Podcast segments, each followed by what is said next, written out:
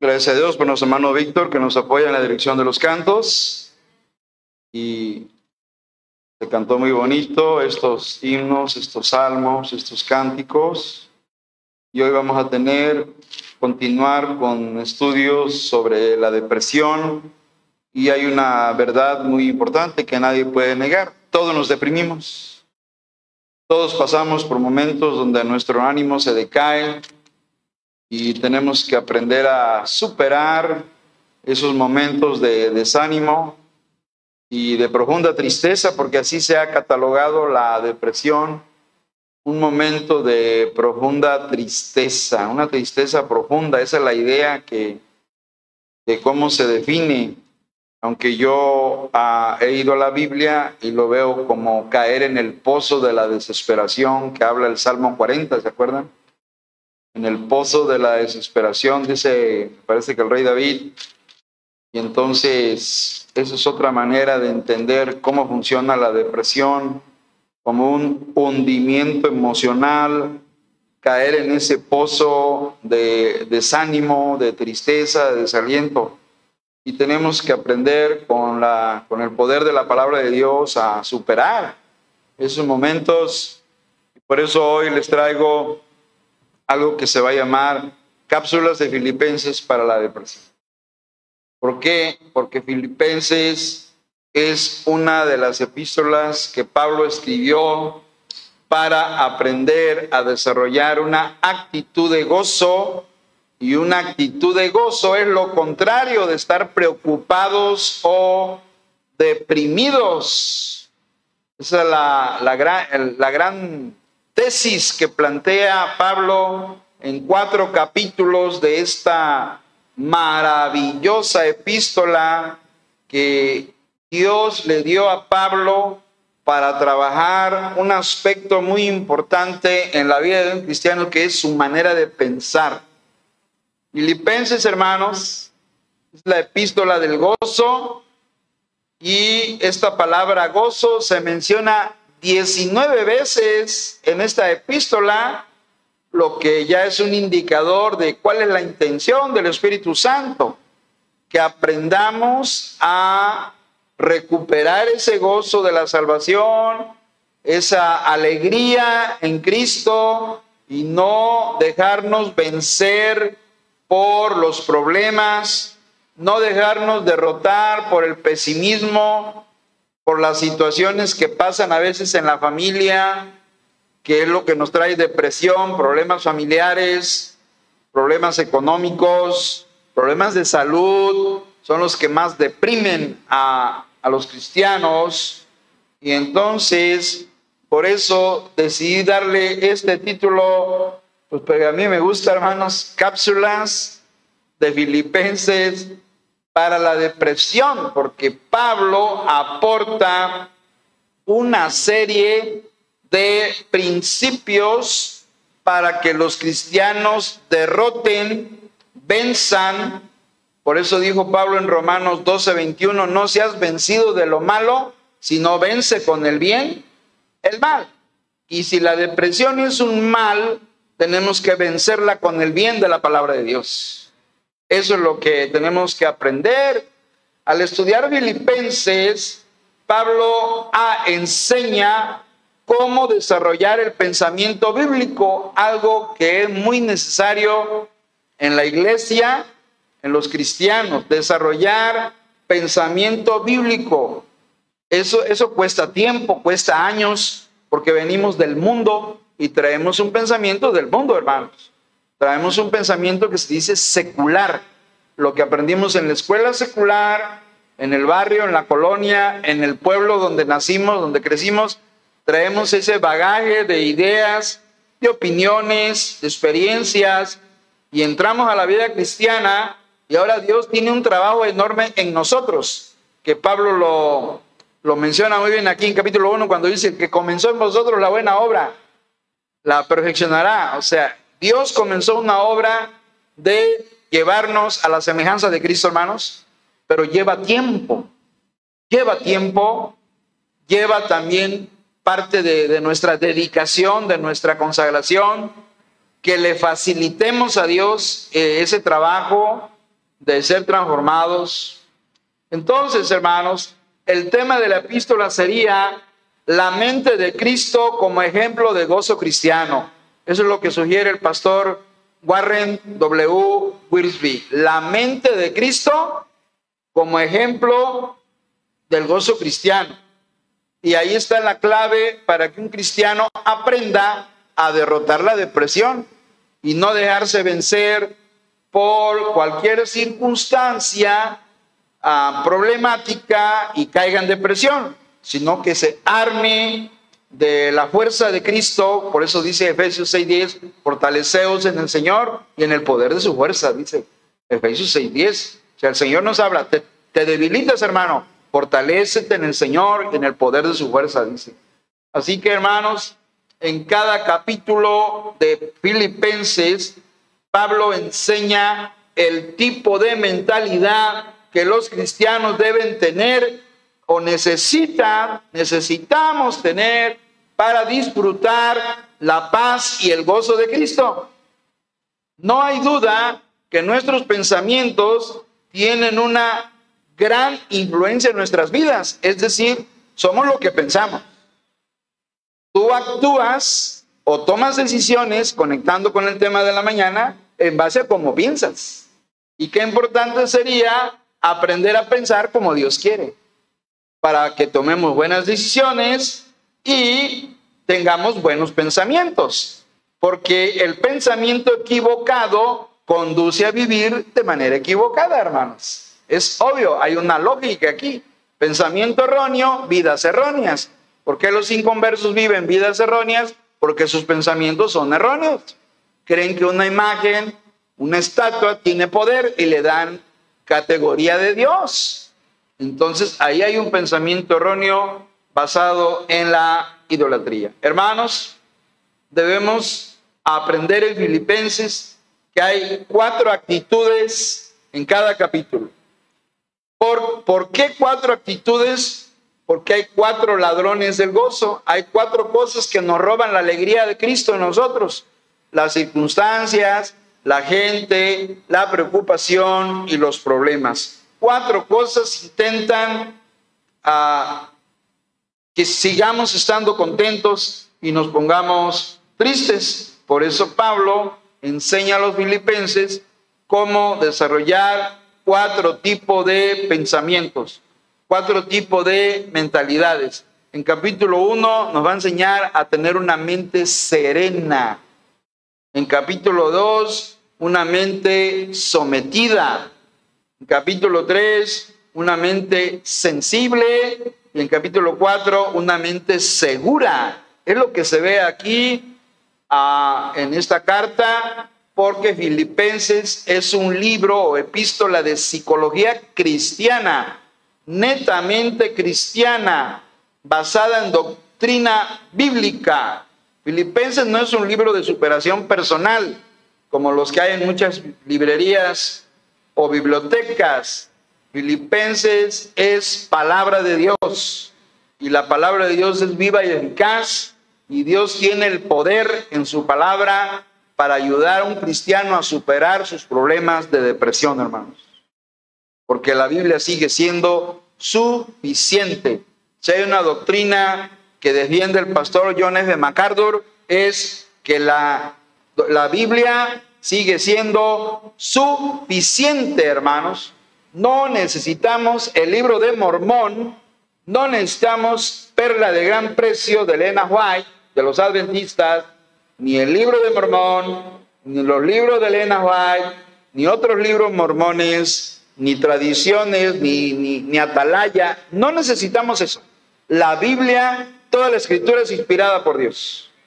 Y es útil para enseñar, para redarguir, para corregir, para instruir en justicia, a fin de que el hombre de Dios sea perfecto, maduro, enteramente preparado para toda buena obra. No necesitamos libros religiosos ni externos. Confiamos plenamente en la suficiencia de las escrituras. Así que Filipenses es un libro, una epístola que describe la mentalidad que el cristiano necesita aprender a tener, a desarrollar, a cultivar. que vamos a entrar en esas cápsulas de Filipenses. ¿Te sientes deprimido, hermano? Ponte a leer Filipenses para que Dios trabaje en tu mente. Vamos a irnos a Filipenses 2.5, que anduve viendo varios textos de Filipenses y ponía uno y ponía otro hasta que me vi para mí el clave. Filipenses 2.5 en Reina Valera, ¿cómo dice, hermanos? ¿Alguien?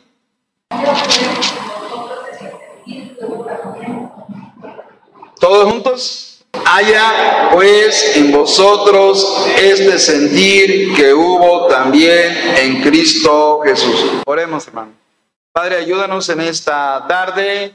Tu palabra es tan viva y eficaz, tan poderosa.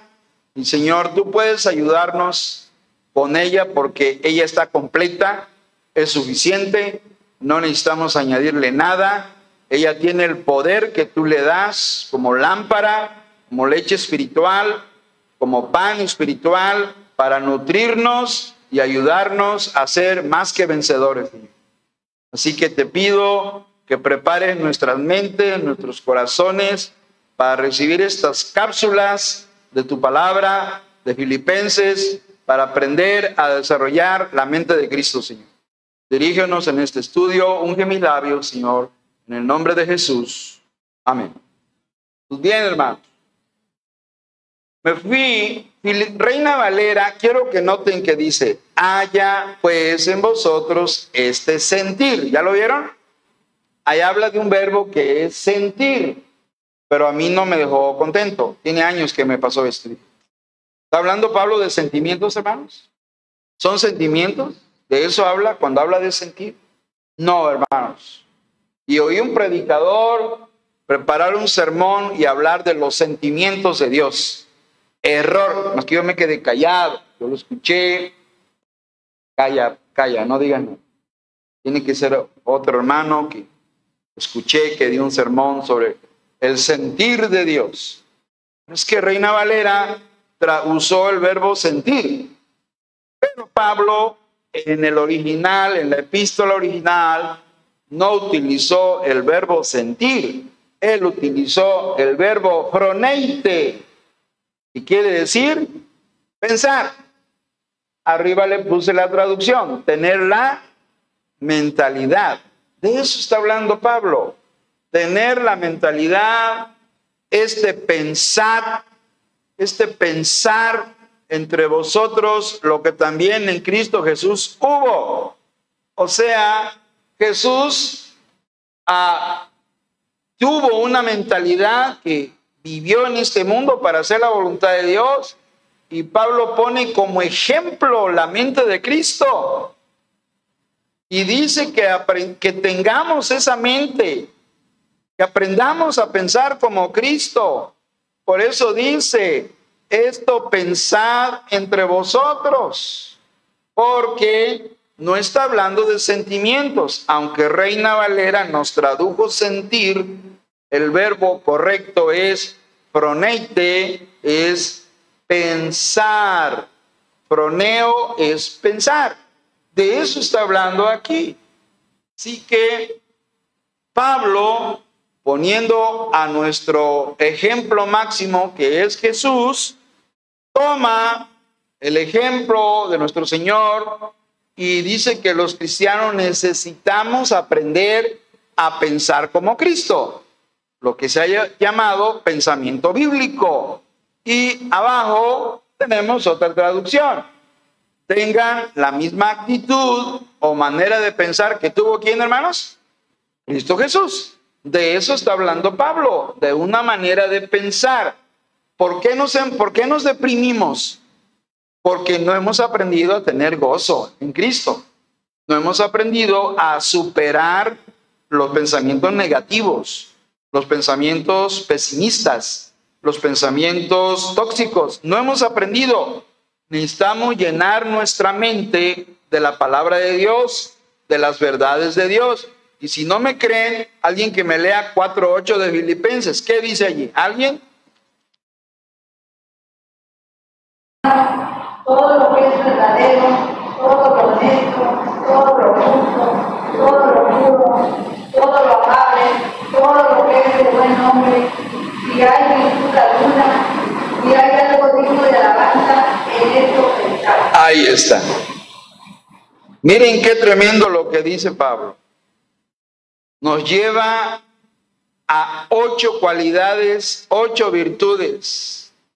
Todo lo que sea verdadero, todo lo que sea honesto, lo que sea justo, lo que sea puro, lo que sea amable, lo que sea de buen nombre, de buena fama, lo que tenga virtud, lo que sea digno de alabanza. ¿En esto qué, hermanos? Pensar. Ya con esto estamos ah, confirmando lo que se propone en esta carta de los filipenses. Que los cristianos aprendan a, tener en su mente pensamientos correctos, pensamientos de verdad, pensamientos de honestidad, pensamientos de justicia, de pureza, de amabilidad, de buen nombre, pensamientos de virtud, pensamientos dignos de alabanza. Y Pablo dice, en esto pensad. O sea, sí, no se equivoca Pablo entonces cuando dice en Filipenses 2.5 que haya en nosotros esta manera de pensar que hubo también en Cristo Jesús. Y para ello les quiero llevar a este, estas cápsulas de Filipenses. Quiero llevarles a cuatro aspectos de la mente bíblica o de la mente de Cristo. ¿Por qué? Porque la mayor parte de la depresión tiene que ver con pensamientos negativos. La mayor parte de la depresión tiene que ver con pensamientos pesimistas, con pensamientos de tristeza, no hay gozo porque el creyente no ha aprendido a pedirle a Dios que le vuelva el gozo de la salvación, lo pierde y cae en depresión. Así que necesitamos aprender a desarrollar por medio de los cuatro capítulos estas cuatro actitudes llamadas mentes. capítulo 1, la mente serena, ¿Y qué es una mente serena? Es una mente confiada, hermanos. Amén. Una mente que está dependiendo de Dios, que no depende de las circunstancias, que depende de Dios. Y si no, vamos a ver dónde lo encuentro. En Filipenses 1.12. ¿Alguien, hermanos? ¿Qué dice Filipenses 1.12? Hermanos, de las cosas que me han sucedido, han resultado más bien para el poder y el 3, hermano. se han hecho patentes con Cristo en todo y Muy bien. El versículo 12 nos habla de la mente serena de Pablo. ¿Dónde estaba Pablo? Esta es una de las epístolas carcelarias. ¿Dónde estaba Pablo? No estaba en un templo con un clima, con pisos bonitos, con unas cortinas, con unos ventiladores, con vidrios polarizados. Pablo no estaba así. ¿En dónde estaba? Debajo de la tierra, en una caverna llamadas cárceles mamertinas, así se le llamaban, en una catacumba. Es lo que usaban de cárceles allá en el primer siglo, abajo, ahí oscuro, oscuro. Si acaso había una antorcha ahí que ardía con asfalto, no había diésel, no había gasolina, era asfalto. Ahí estaba ardiendo, calor, humedad, olor muy feo, y ahí estaba encadenado a un soldado romano 24 horas, cuatro soldados romanos, de seis horas el turno de cada soldado. Ahí está encadenado. Ahí estaba Pablo y declara algo tremendo. A lo mejor usted y yo estaríamos llorando en una cárcel o quejándonos de Dios y de los hermanos y de la iglesia que no nos visitan y que nos han abandonado y que nos han descuidado. A lo mejor estaríamos en una cárcel así, con una actitud muy mala, muy pesimista. Sin embargo, vean qué dice Pablo, vean cómo lo dice. Escribe una carta desde la cárcel, por eso es carcelaria, y les dice a los filipenses, quiero que sepan, hermanos, que las cosas que me han sucedido, ¿qué le había sucedido? ¿Lo tomaron prisionero? Seguro que lo golpearon porque al prisionero se le, se le azotaba. Por eso le habló de, que lo habían azotado con varas, ¿se acuerdan? Allá en capítulo 11 de Segunda Corintios, o es 12, no, el capítulo 11. Habla de que lo había 39 veces lo habían azotado con varas, ¿se acuerdan? O sea, probablemente su espalda sangraba, herido y amarrado, encadenado del pie o de la mano un soldado y el soldado ahí con su lanza y su espada y su yelmo y ahí Pablo ahí, oye, dame chance, voy a escribir una carta, aunque también tenía amanuenses, ¿se acuerdan los amanuenses? Los escribas que le apoyaban. Oye, pues te voy a dictar, ¿no? El Espíritu Santo daba la palabra y va escribiendo. O sea, su situación era, humanamente era muy uh, lamentable. Sin embargo, tiene una mente serena. ¿Lo ven ahí?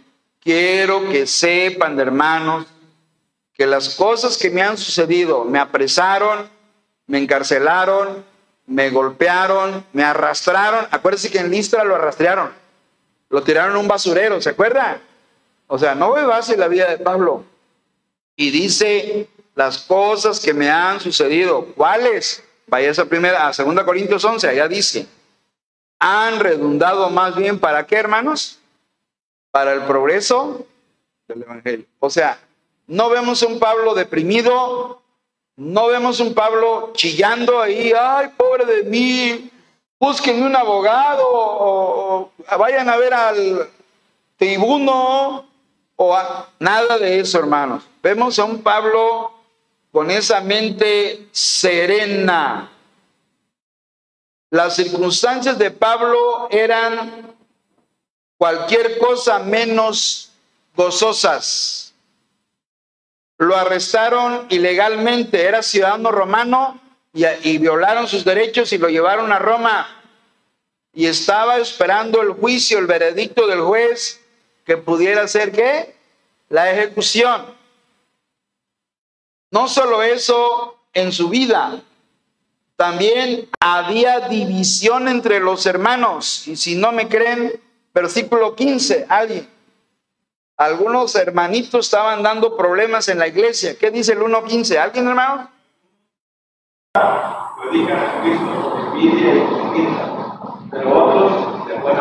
Y el 16 dice, los unos anuncian a Cristo, ¿por qué?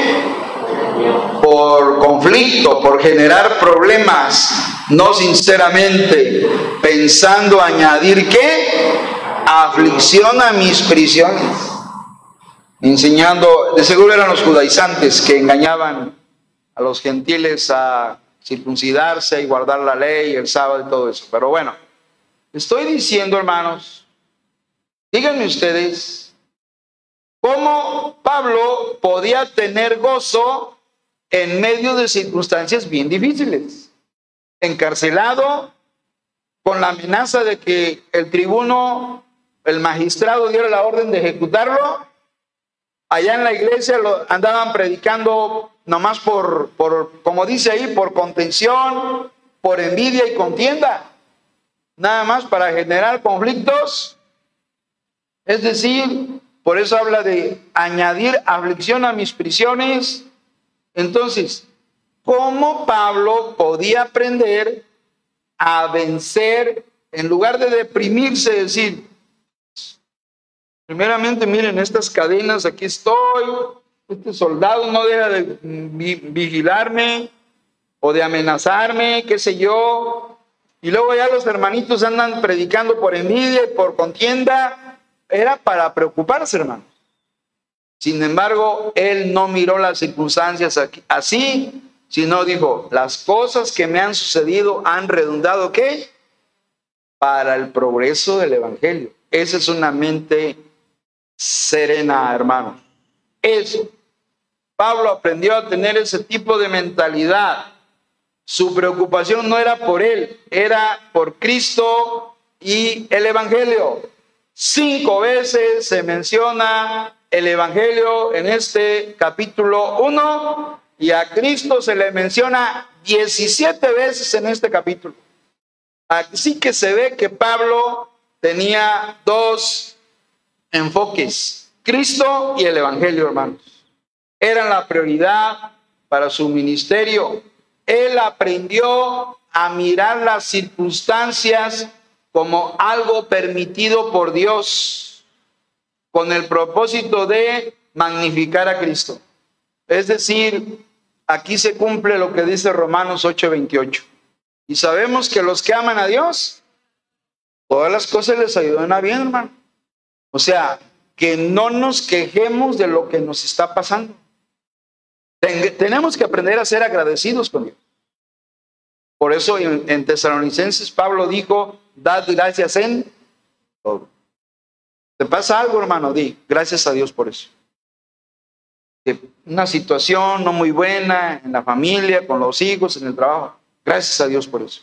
Gracias a Dios. Aprender a superar cualquier situación mala por medio de la gratitud a Dios. Dando gracias a Dios en todo. Los americanos tienen una frase que, que he escuchado frecuentemente. Si alguien se cae, si alguien se accidenta, si alguien pasa una tragedia, ellos dicen, todo va a salir bien. Dicen ellos, everything is gonna be fine, dicen. Todo va a salir, todo va a estar bien. O sea, no te preocupes, todo va a salir bien. Es algo que he escuchado de la cultura americana. Es, aunque no tienen la solución al momento, dicen, todo va a salir bien, no te preocupes. Esa es una frase muy, muy bonita y es lo que deberíamos aprender. Si alguien está viviendo algo, no te preocupes, hermano, todo va a salir bien, porque como vimos en el canto de la mañana, Dios siempre está en control, ¿sí o no, hermanos? Dios siempre tiene el control de toda situación, por muy mala que sea, Dios es soberano, hermanos. Él tiene el control. Y Pablo lo sabía. Por eso Pablo podía tener una mente serena, confiada, calmada. A ver, sí, estoy encarcelado, estoy con este soldado que no deja de mirarme, pero las cosas que me han sucedido han hecho que el Evangelio progrese. Y para mí eso es lo que vale.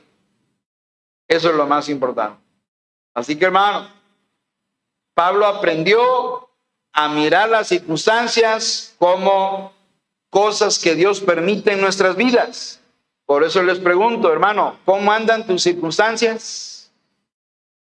Hermano, ¿cómo te va en la semana ¿Estás cultivando una mente serena? Porque una mente serena es una mente que está confiando en Dios. Eso es lo que Dios quiere de nosotros, Que no caigamos en desesperación, en el pozo de la desesperación, que no caigamos en como Marta, agitados, afanados, como vimos en la mañana, sino, a ver, tengo este problema, reconozco que tengo esta situación muy difícil, Sí, pero Dios está al control. Y voy a orar y me voy a humillar delante de mi Señor y le voy a suplicar que me ayude en esta circunstancia que estoy pasando. Y pedir a mi iglesia, Masai, que oren por mí. Amén, hermanos. Eso es lo que tenemos que hacer. Y pedirle a Dios que la paz de Dios esté en nosotros. Como mismo Pablo lo dijo, que la paz de Dios esté con nosotros cuando estamos en la lucha.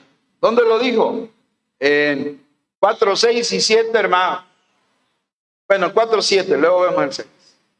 4, 7, ¿lo tienen?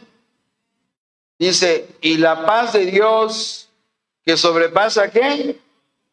Toda mente, es lo que está diciendo.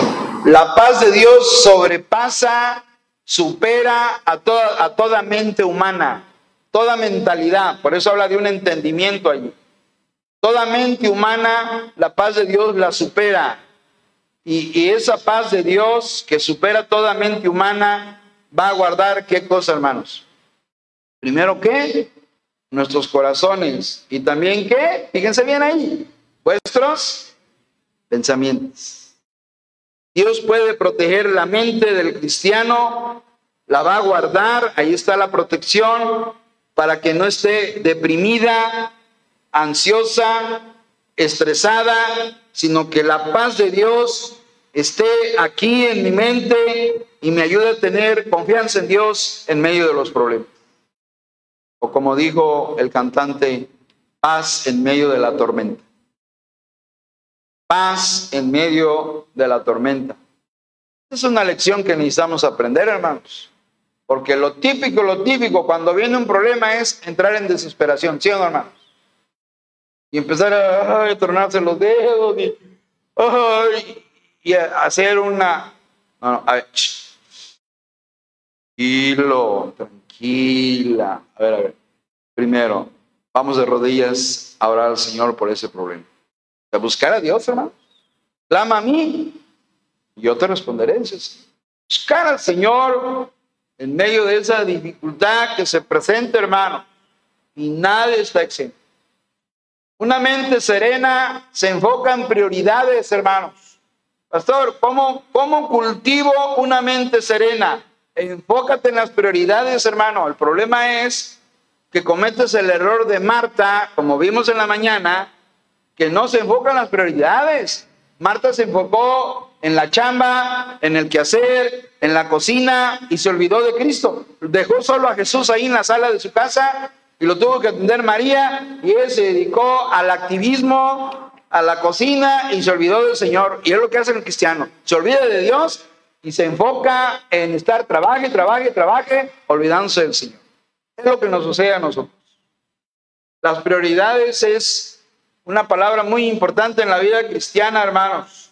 Y Pablo tenía prioridades. Primeramente, para Pablo, su prioridad eran los hermanos. Vean en 1.3 alguien. Los hermanos de la iglesia. 1, 3. ¿Alguien? ¿Qué dice? Gracias a Dios siempre que me acuerdo de. ¿Siempre que qué? ¿Y dónde está el acuerdo? ¿En dónde se da? Doy gracias a Dios. No dijo, pobre de mí por lo que me está pasando. No dijo así. Dijo, doy gracias a Dios. La gratitud es, a- es una actitud, por cierto, que necesitamos aprender a cultivar todos los días. Doy gracias a mi Dios siempre que me acuerdo de vosotros. ¿En dónde estaban los filipenses? En la mente de Pablo. Prioridades. Los hermanos son prioridad. Una mente serena se enfoca en prioridades. Los hermanos de la iglesia. Voy a orar por los hermanos de la iglesia. Esta mañana me levanté a orar. Y oré por un joven que no le habíamos visto en meses. ¿Se acuerdan? Señor, te pido por Javier, Señor. Estoy orando. Y en la mañana vino Javier. Dios lo trajo. Así que Dios contesta la oración para su gloria, hermano.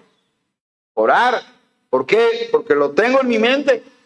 Los tengo aquí. Voy a orar por los hermanos. Y Pablo dijo, doy gracias a Dios siempre que me acuerdo de vosotros. La mente de Pablo estaba ocupada por los hermanos, por su crecimiento espiritual.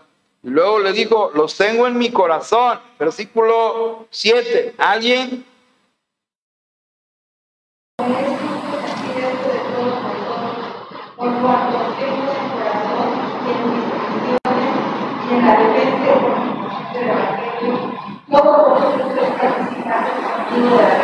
Qué precioso texto, hermanos. Pero dice, por cuantos tengo, ¿en dónde, hermanos?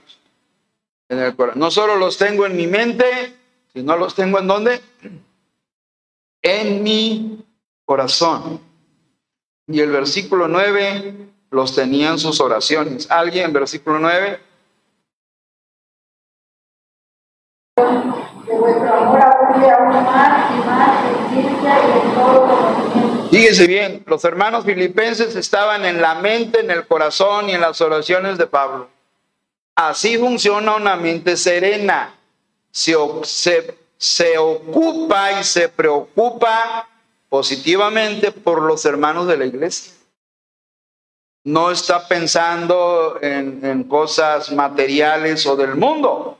Está pensando en los hermanos. Pablo siempre buscaba tiempo para orar por los hermanos.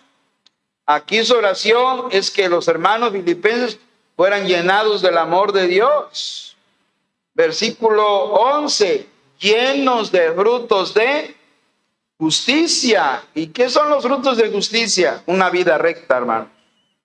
Una vida agradable a Dios, que fueran llenos, porque un creyente vacío es una tristeza, hermanos. Y Pablo dice, yo quiero que Dios los llene, que no anden de vacíos. Porque una, un vaso vacío no sirve, hermanos.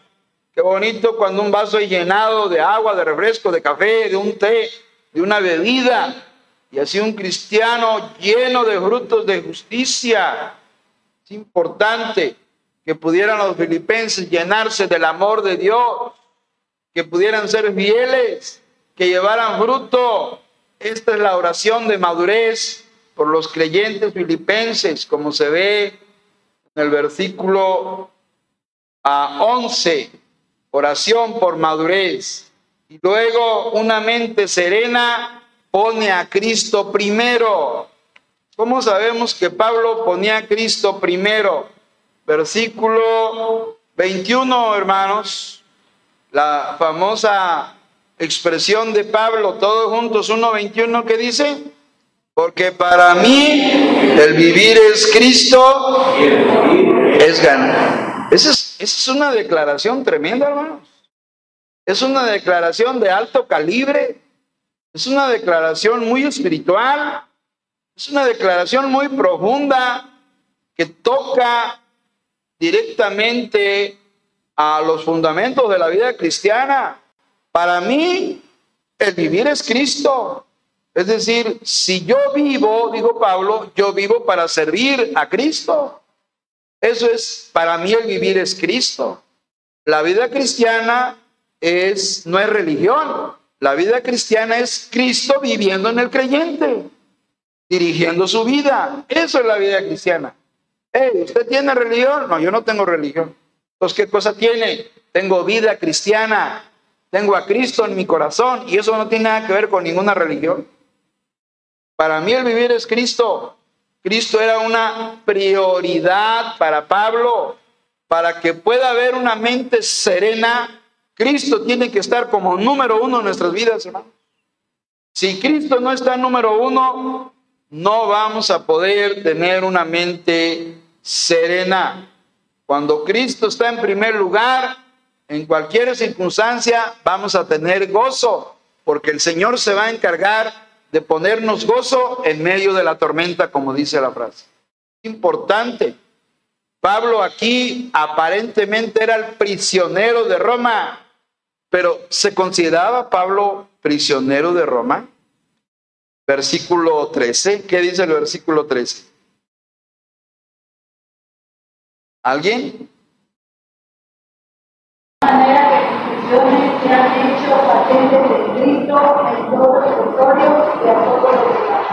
Aparentemente Pablo era el prisionero de Roma, pero en realidad eran los soldados que Pablo los tenía allí para poder evangelizarlos. Ellos eran los prisioneros. Te tengo aquí conmigo y te voy a hablar de Cristo y varios de ellos se convirtieron. Acuérdense que aparecen más adelante frutos de la conversión. Él no es el prisionero, las, las cadenas eran una simulación nada más, en el sentido de que a la hora que quisiera, las cadenas se liberaban. ¿No sucedió con Pedro eso con la oración de la iglesia? Que las cadenas cayeron y se abrieron las puertas de la cárcel y salió Pedro por el poder de un ángel. No igual. Pero lo importante aquí es eso, los soldados encadenados a los pies y a las manos de Pablo no eran guardias, eran almas que Pablo les testificaba del Señor Jesucristo. Qué tremendo. Así, eso es una mente serena. Pablo tenía guardias cautivos del Evangelio y por lo que se ve, por 1.13 y 4.22 ganó algunos de esos soldados para Cristo. El cristiano de mente serena no permite que las circunstancias le venzan. Si hay algo que un cristiano debe aprender es eso. Y me lo digo para mí y para todos. No nos dejemos vencer por las circunstancias, hermanos. Amén aprendamos a confiar en Dios. Le cuento un testimonio que me pasó a mí, a mi esposa esta semana. No, no se pudo resolver lo de su acta, a pesar que el abogado llevó el caso y le entregó el documento. Parece que no. Nos fuimos a la 1 y luego a Mecapalapa, que queda como a 20 minutos. Lo bueno que la carretera está muy bien. Llegamos.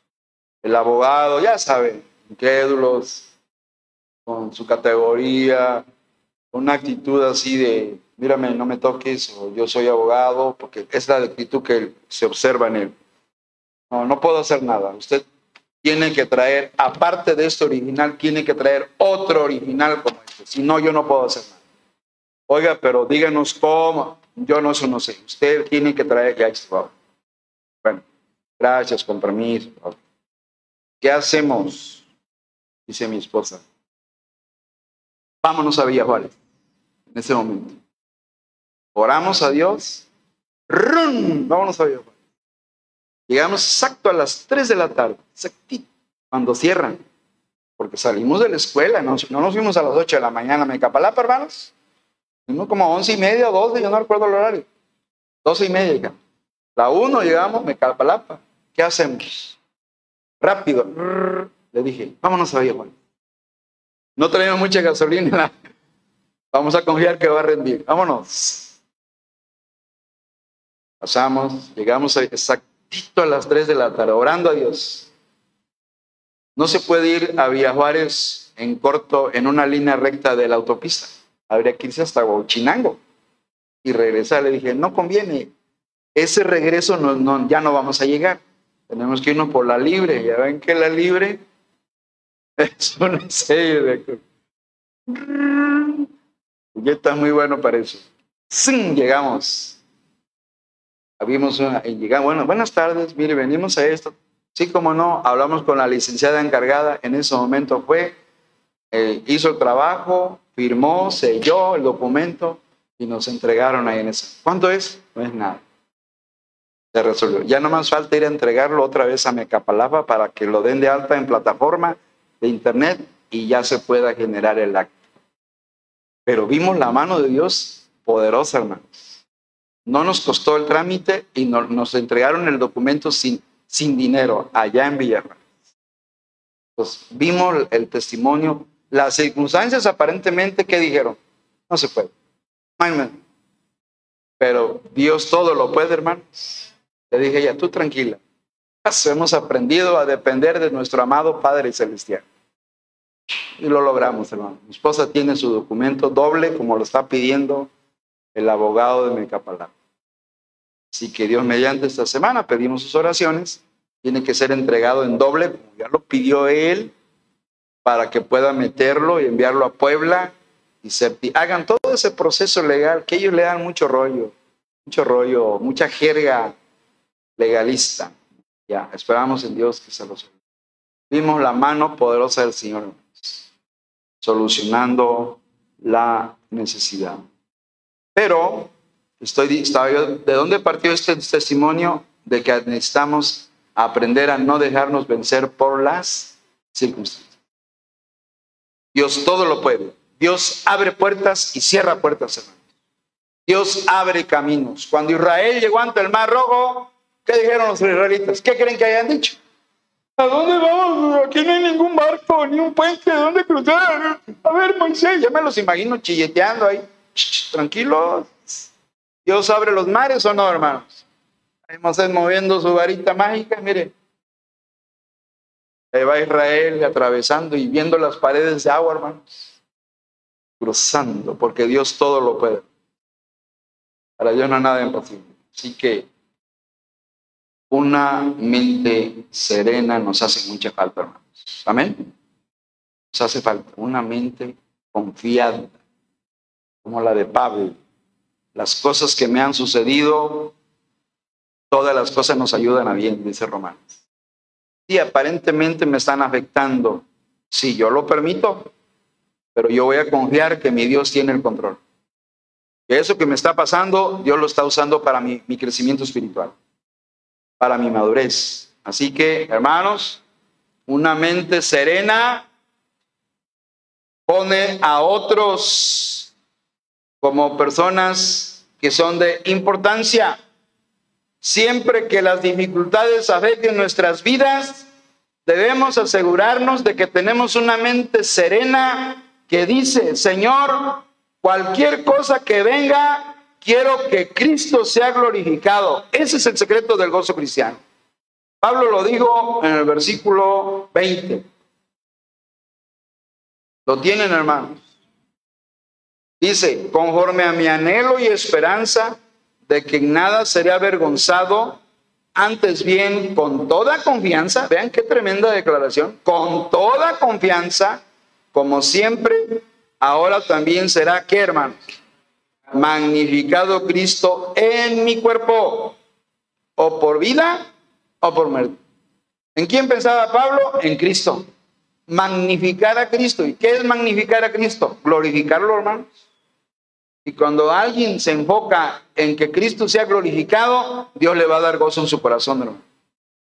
Dios le va a dar la mente serena que necesita. Así que déjenme terminar. Satanás está tratando de atacar a la iglesia. Satanás ataca a la iglesia, hermano. Él es un león rugiente buscando a quien devorar. Los cristianos deben tener una mente serena para hacerle frente y pelear la buena batalla de la fe. Tengo dos pensamientos allí. Recuerda conservar la mente serena en los momentos. Más importante que tener una mente positiva, como enseña la psicología, es tener una mente que serena. Es una mente que confía. Es una mente que depende de Dios. Es una mente que conoce a Dios. Yo conozco a mi Dios. Y sé que todo lo puede. Que todo lo controla. Y que aunque estoy pasando este momento difícil, Él me va a dar la victoria. Y me va a dar la salida. ¿Por qué me va a dar la salida? Porque ya lo prometió, ¿sí o no, hermanos? No os ha sobrevenido pero fiel, que no os dejará resistir, sino que dará también juntamente qué? Con la tentación, ¿qué nos va a dar? La salida, ¿para qué? Para que podamos soportar. Dios ya dice, yo te voy a dar la salida. Padre Dios, tengo este problema, yo te voy a dar la salida. Señor, tengo esta situación, yo te voy a dar la salida. Señor, tengo esta enfermedad, yo te voy a dar la salida. O sea, en todo Dios dice, yo te voy a dar la salida. Yo ya sé lo que vas a pasar. Yo estoy permitiendo estas pruebas, estos problemas, esta enfermedad, esta situación en tu vida para que madures, para que crezcas, para que llegues a ser como Cristo, dice el Señor. Y que tenemos que aferrarnos a las promesas de Dios y aprender en esta tarde a cultivar una mente que serena una mente confiada en las promesas del Señor. Amén, hermanos. Vamos a orar. Te damos gracias, Dios, en ese momento. Eh, estamos viendo un tema precioso, Señor, de tu palabra, de Filipenses, de cómo el tremendo Pablo, tu siervo, cultivó una, una manera de pensar muy especial, Señor ajena a, a, las mentalidades seculares del mundo, Señor. Todo lo contrario, un hombre firme en sus convicciones, claro en sus pensamientos, convencido, persuadido, seguro de tu poder, de tu carácter, de tu santidad, Señor. Así que ayúdanos a imitar a Pablo con esa mente serena que él tenía cuando dijo que las cosas que le habían pasado habían redundado para el progreso del Evangelio. Ayúdanos a nosotros, Señor, porque somos débiles. Nos quejamos, nos entristecemos, nos deprimimos, nos desanimamos, Señor, porque somos débiles. Pero Cristo es fuerte en nosotros. Yo te pido que nos fortalezcas, que nos animes, que nos llenes de gozo de fe, de amor y de confianza en ti. Bendice tu iglesia, Mazá y Padre Santo. En el nombre de Cristo. Amén. Dios les bendiga, hermanos.